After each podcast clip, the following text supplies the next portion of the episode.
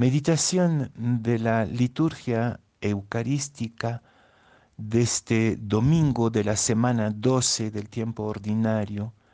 La primera lectura es de Job, capítulo 38, versículo 1 y versículos 8 a 11. La segunda lectura es de la carta, la segunda carta a los Corintios, capítulo 5, versículos 14 a 17. Y el Evangelio es de San Marcos, capítulo 4, versículos 35 a 40. Un día, al atardecer, dijo Jesús a sus discípulos, vamos a la otra orilla. Dejando a la gente, se lo llevaron en barca como estaba. Otras barcas lo acompañaban. Se levantó un fuerte huracán y las olas rompían contra la barca hasta casi llenarla de agua. Él estaba a popa, dormido sobre un almohadón. Lo despertaron diciendo, Maestro, ¿no te importa que nos hundamos? Se puso en pie, increpó al viento y dijo al lago, Silencio, cállate. El viento cesó y vino una gran calma. Él les dijo, ¿por qué son tan cobardes? ¿Aún no tienen fe? Se quedaron espantados y se decían unos a otros, pero ¿quién es este? Hasta el viento y las aguas le obedecen.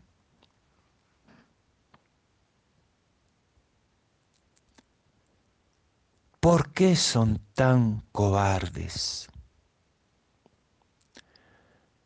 También a nosotros Jesús podría reprocharnos, cuestionar nuestra cobardía.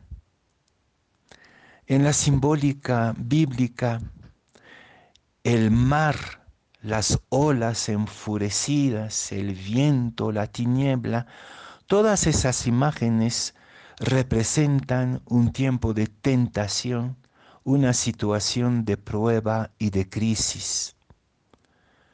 ¿Y quién no siente que en este momento en nuestro país y en el mundo entero no estemos en crisis acaso? A nivel político, la incertidumbre y el drama mortal de la pandemia la confusión ética y moral, la mentira.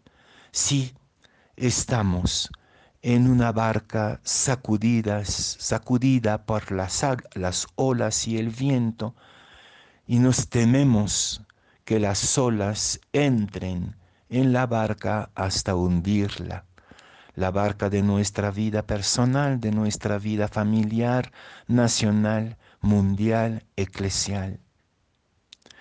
Y Jesús se levanta para decirnos, ¿por qué son tan cobardes? ¿Aún no tienen fe? Será entonces que lo, lo contrario de la fe es el miedo, la cobardía, la angustia, el pánico. El contrario de la fe, lo contrario de la fe no es la duda, la duda es parte del camino de la fe, de la búsqueda, del interrogante del creyente. Lo que se opone radicalmente a la fe es el miedo. Y estamos rodeados por gente y medios de comunicación que quieren hacernos caer en el temor y en el miedo. Y el miedo, la cobardía son los peores consejeros para la acción. Son ellos miedo, cobardía, terror, que nos hacen cometer las traiciones más humillantes y más dramáticas. Lo contrario de la fe es la cobardía. En cambio, la fe es la valentía, el coraje, la capacidad de enfrentar las pruebas y las tentaciones. También tenemos la impresión nosotros en la prueba que nos toca vivir que Jesús está durmiendo, que no interviene.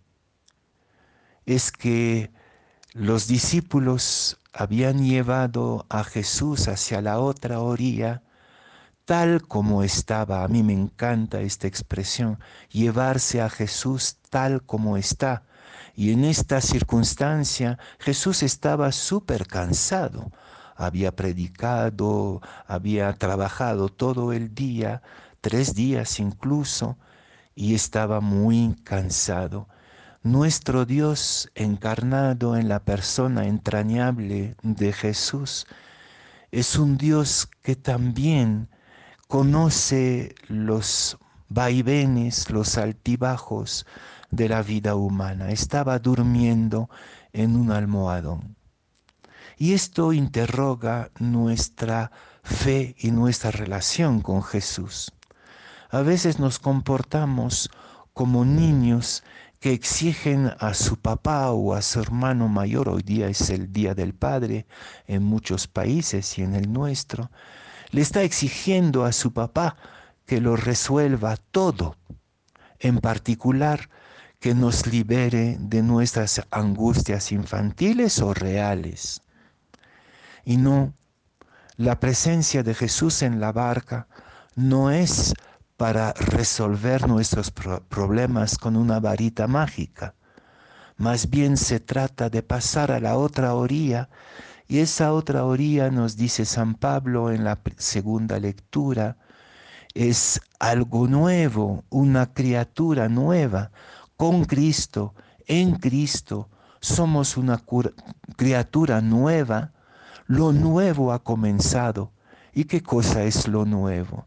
Es la edad adulta en la fe, donde no necesitamos despertar a Jesús y a Dios cada rato para que nos solucione nuestros problemas.